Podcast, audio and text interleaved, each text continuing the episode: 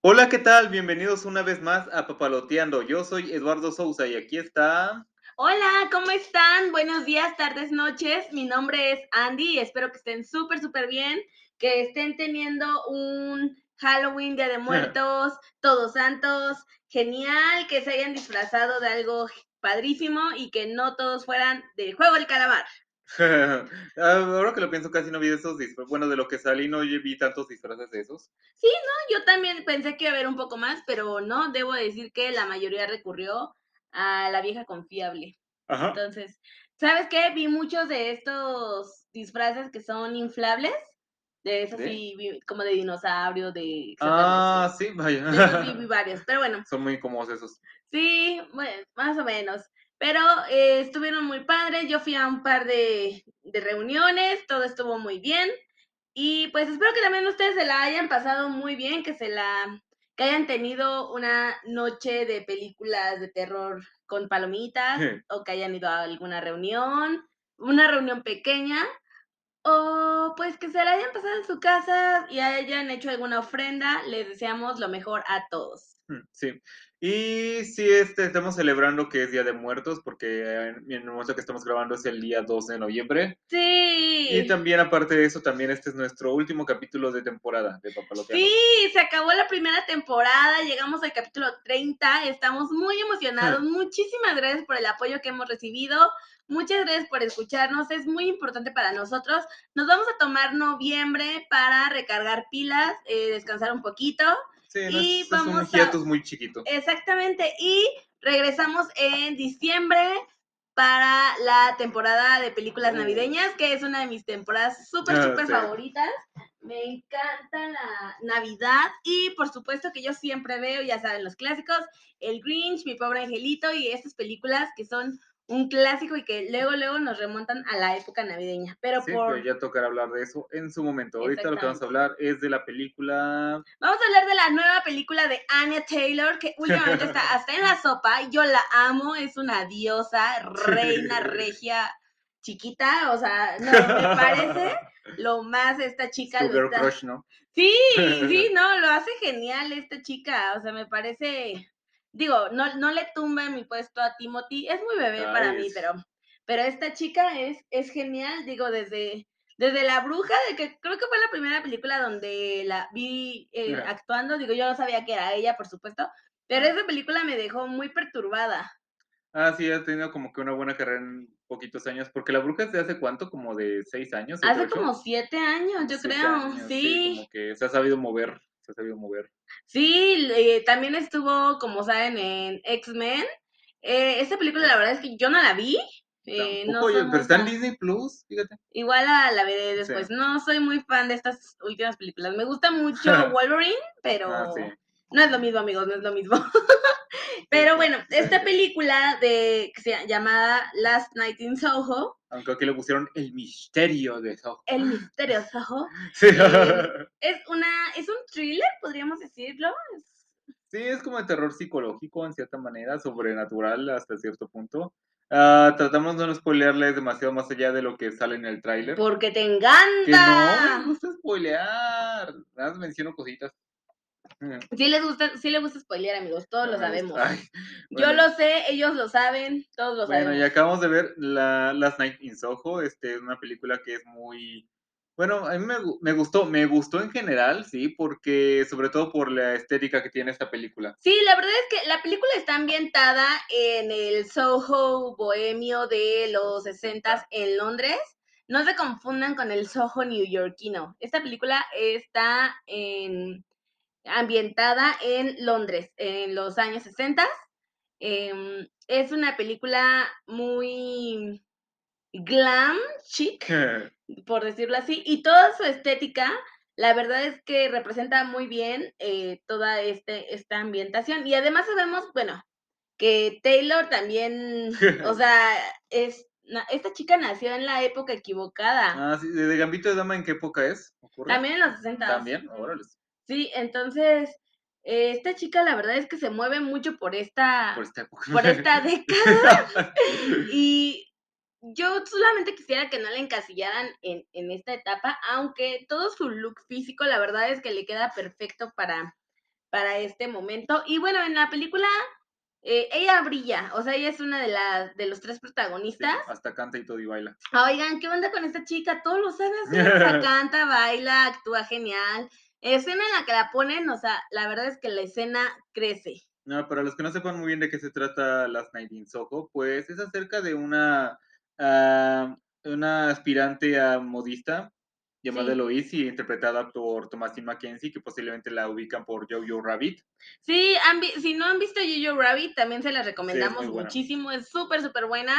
Y bueno, esta misma chica es la que la protagonista de la película. Sí, viene del campo y se va a Londres a estudiar. Ya saben, esta típica historia de superación de que lo estamos logrando, pero pues esta chica tiene eh, episodios de, bueno, esto lo podemos ver en el tráiler, esto no, no lo estoy spoile- spoilereando, ella tiene como el don de eh, remontarse a momentos del pasado.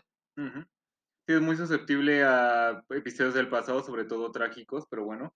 Este, y ella al ir en Londres, pues al principio como que no se ubica, como que no sabe muy bien qué, qué onda con su vida, porque toda la gente es muy diferente a ella. Y pues no se siente muy cómoda, así que busca un pequeño espacio donde, donde re- renta una habitación, pues. Ajá, y bueno, a raíz de esto, pues es donde se empiezan a desencadenar todo lo que va a ser la trama de, de la película. Em, no, ah, no les queremos contar tan a fondo porque, bueno, ahí sí ya es para que ustedes la vayan a ver. Pero lo que sí les podemos decir es que la película lo hace muy bien en la parte estética, como ya les mencionábamos.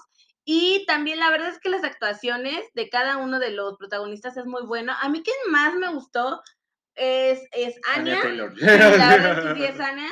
Eh, sale también el Matt Smith. Matt Smith, que, que a él probablemente lo puedan ubicar como el esposo de la reina en The Crown. Sí. Si no han visto The Crown, vayan a ver The Crown también, porque es genial. Y tú dices que también ha participado, ¿no? Sí, que fue el uh, un décimo doctor. No, el, sí, el undécimo doctor Who. Sí, cosa que a mucha gente, pues, hay muchos fans de Doctor Who y supongo que les da gusto que Matt Smith siga haciendo roles importantes por aquí y por allá. Sí, la bien, la verdad lo hace súper, súper Sí, bien. ¿Se ganó algún premio por The Crown? No estoy muy segura. no, en es como no tengo ese dato en este momento. Es como que la mitad del elenco principal de The Crown gana un premio por alguna razón en algún momento. no estoy muy segura, pero él es uno de los protagonistas y también lo hace genial. Em, siento que en realidad los tres, o sea, los tres protagonistas se entremezclan bien, Sí, hacen una buena química. eh, las escenas que comparten en la batalla se ven orgánicas, pero hay algunas situaciones que como que te rompen un poco el ambiente en el que estás. Ustedes lo van a descubrir conforme vean la película. A mí eh, hubo cosas que me encantaron, hubo cosas que no me, no me gustaron tanto, pero lo que, una de las cosas que sí me gustó muchísimo fue la música. Ustedes saben que yo Ah, soy sí. fan de los soundtracks de las películas. Cuando, me, cuando voy me fijo muchísimo en ese sí, detalle. tiene un soundtrack de los 60 muy padre. Sí, o si a ustedes les gusta la música sesentera, eh, este soundtrack les va a encantar. Seguramente ya debe de andar por Spotify. eh, le- justo le estaba diciendo a Dardo que me muero por eh, ve- escucharlo en, en Spotify. Entonces lo voy a buscar. Yo creo que ya debe estar por ahí. Y voy a ser muy feliz. Sí. A mí de las cosas que más me gustaron fueron, yo creo que la dirección y la edición que va con la música. Porque de repente estás, sientes que estás viendo una película de terror musical por alguna razón de repente. Sí, creo que sí. Sí, hay una escena donde creo que la edición brilla muchísimo, que es cuando el personaje de Matt Smith está bailando con Anya Taylor Joy. Pero como que también se va intercalando el baile de Anya Taylor Joy con el, con el baile de Thomasine Mackenzie. Y están Sí. como que ambas bailando con él en tiempos diferentes. Sí, eso, eso se ve como muy, muy bien entrelazado. Sí. Y la música, la ambientación, la edición, la, ah, la iluminación, o sea, todo el ambiente es, o sea, es perfecto. Yo creo que esta película eh, hace brillar mucho a, a los actores en su forma particular. Sí, y otra cosa es que el director Edgar Wright como que hace que la hace que Londres se sienta tan vivo que de repente es abrumador. Eh, de explicar un poquito más esto. Cuando el personaje de Thomasin McKenzie está viviendo Londres, divirtiéndose mucho, pues todas las luces, toda la música, todos los ruidos como que se sienten festivos, que se sienten, alegres. Pero de repente cuando se siente más uh, rodeada por todo esto, como que estas mismas, estas mismas luces, sonidos, todo lo que la rodea se vuelve más como atrapante, como si estuvieran tratando de atacarla. El, el propio ambiente de la película. Sí, y justamente yo creo que esta es una de las intenciones de, de director, ¿no? Eh, hacer estos intercambios de ay, de nivel de la película. Como que cuando ella está tensa, toda la ambientación tiene que estar igual, ¿no? Tensa y cuando es feliz. Creo que ayuda a la ambientación. Y también me gustó, obviamente, las actuaciones de los personajes. Creo que todos lo hacen, lo hacen muy bien. Aunque no son personajes especialmente profundos, ninguno. no, no, de hecho, esta película no enfatiza demasiado en la historia de cada uno. O sea, como Ajá. que te los pone y, y ya. Y eso creo que sí le hizo falta un poquito más, ¿no? A mi parecer, eh, enfatizarla. Sí, un poquitín, porque, no sé, digamos, por ejemplo, Thomasin McKenzie interpreta a una chica que está teniendo un montón uh, de problemas en la película por todo esto de la esquizofrenia y lo que decíamos de su don para ver cosas que la están alterando mucho. Y ella tiene como un interés romántico en la película, que es un chico que trata de comprenderla, de darle apoyo, pero de repente se me preguntó, ¿por qué intenta hacerlo si realmente no la conoce tanto y no, de, hecho, de lo que tienen, lo conoce solamente es para darle problemas? Nunca tienen realmente una plática muy profunda, o sea, nunca se ve realmente que estén más de 10 minutos juntos, ah, pero... Y cuando lo están es para que ella se ponga toda histérica de repente por problemas que sí tiene que lo comprendemos, pero pues él no. Ajá, y como que realmente él, pues buena onda, ¿no? Que no se saca de, de, pues, de onda para, para apoyarla. Sí, esto sí me pareció un poquito como de cosa de película de terror, donde los protagonistas tienen apoyo de la gente a su alrededor, a pesar de que se nota que están en peligro por hacer eso. Sí, sí, la verdad es que eh, concuerdo con eso. Y hay un par de, de historias alternas, bueno, no historias, sino de personajes secundarios que están ahí, de las cuales tampoco vimos prácticamente nada, como que hasta se un poquito de relleno a mi parecer. Ah, sí. De repente es un poco para distraernos un poco de la trama principal, porque esta película tiene como que muchos giros. Sí, bastantes. Y esta misma razón de que hay personajes con ciertas historias es como para hacerte creer que la historia va a ir para ir por un lado, pero no, de la camino por eso. Lo que estaría bien, pero siento que hace que al final, el final se sienta como que muy apresurado. Creo que ese fue mi mayor problema con la película, el final.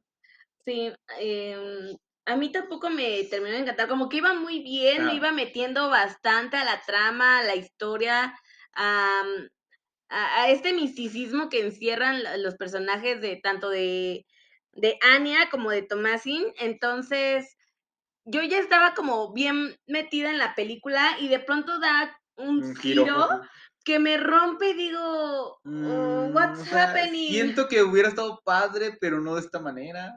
Como que tan necesario de hacerlo tan explosivo, tan, sí, es, pasó todo esto. Como que trataron de soltar una bomba así de, de acción, sí. por decirlo de alguna forma, y no sé si me encante, como que toda esta energía que traía la película, esta ah, vibra, sí se rompe un poquito para mí. Sí, que te lo expliquen todo de repente, porque al final el personaje que estaba detrás de toda la trama te dice como, sí, yo hice todo esto, por esto, por esto y por esto, uh -huh. y te aguantas porque al final me, me volví una persona malvada por estas razones.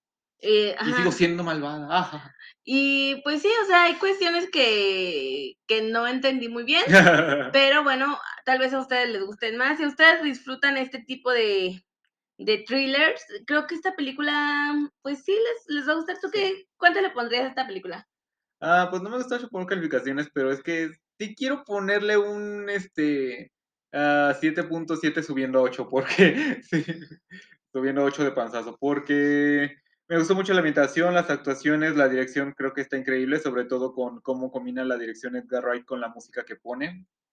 Pero este, la, y la historia me estaba gustando mucho, pero como que no siento que me retribuya bien al final. Sí, como que ese giro que da, no sé si me encantó. No. La primera parte de la película es genial, a mí me estaba también gustando muchísimo. Sí. Sí, de repente como que los efectos que tenía que se me tenían que dar miedo, al final no me dieron tanto realmente, no sé. Sí, lo sentí no. medio Ah, pues está interesante la manera en que expone los miedos de la protagonista y la manera en que presenta los eh, monstruos, por así decirlo, las entidades. Pero no dan tanto. O sea, como que la historia, en la to- historia no funcionan tanto. No. la verdad. Pero debo de decir que individualmente la actuación de cada uno de los, de los protagonistas, a mí sí me gustó. Mm. eh, me gusta mucho cómo actúan. Bueno, además ya saben que hay como este fandom hacia, hacia ellos. Los tres actores eh, me parecen geniales. Y bueno, la verdad es que juntos no es una combinación que yo hubiera esperado ver realmente pero funciona bien, a mí me gusta. Y bueno, Anya ahorita, pues es este como el arroz de todas, de todas partes. Sí. Lo está haciendo súper bien. Sí, algo que destaco de esta película es que es la primer thriller tipo terror que hace Edgar Wright. Este, para quienes ubican, este director, lo último que hizo fue Baby Driver, una película que sí me gustó muchísimo, eh, acerca de un chico que roba, ba- que es conductor en robos de bancos, a pesar de que no, no quiere hacerlo, pero está ahí por ciertas circunstancias. Pero él tiene un problema de oído que calma, escucha como un beep a lo largo de la película y lo calma escuchando música. Y se supone que él es tan buen conductor porque él conduce tratando de sincronizar los caminos con la música que escucha, así que es una película muy musical. ¿Tú has visto esta, Baby No. Driver? No, Creo es donde actúa Eiza, ¿no? González? sí, ese González. Ujú. Es un personaje ahí. Y para estas películas también hizo comedias, com- comedias y comedias de acción como la trilogía del corneto, que es Shaun of the Dead, El fin del mundo y... Ay, no me acuerdo cómo se llama esa película de los Hot Boss.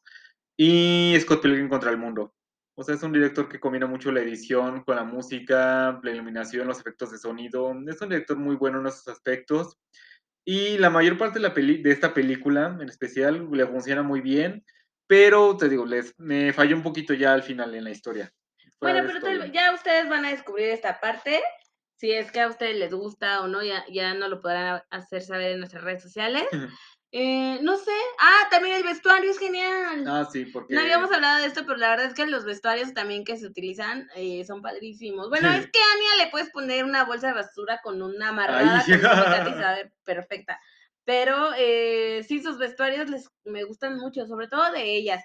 Llega un punto en que em, Thomasin, que es Ellie, su caracterización me recuerda un poco, yo sé que no tiene absolutamente nada que ver, Bueno, pero me recuerda un poco a Jenny Humphrey de Gossip Girl en sus últimas temporadas, así como o sea, se transforma como de una chica de, de campo a una chica medio punk, rocker, eh, no sé, como que este cambio de estilo llega al final me, me recuerda un poco a ella. No creo que hayas visto Gossip Girl. Vi un pedacititos, pero realmente nunca... Sí, no, sí. este, me recuerda un poco a, a Jenny Humphrey al final de la temporada. bueno, tu, que tus recuerdos de Gossip Girl, que bueno. Sí. En fin, este, si recomiendo esta película, este, creo que sí, pero para verla al menos una vez.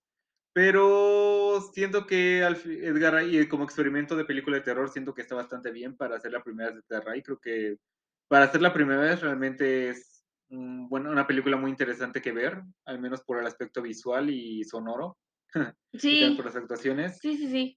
Y pues, no sé, he visto muchos peores giros de tuerca, así que sí supongo que no está tan, no está tan mal. No, pasó de panzazo, Sí. pasó de panzazo, pero sí, a mí también me gustó, por la, la vería por las interpretaciones, por la música, la música es muy buena, la ambientación. Poder a Nia cantar otra vez.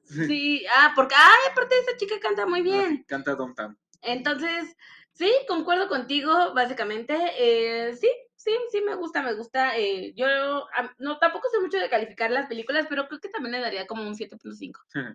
Y esa dice, bueno, ah, no, el, el punto 5 no sube. No, güey, se me- queda en 7.5. Ya me acordé, sí, me dijeron en la, desde la prepa que no sube. Sube para partir de punto 6. Sí.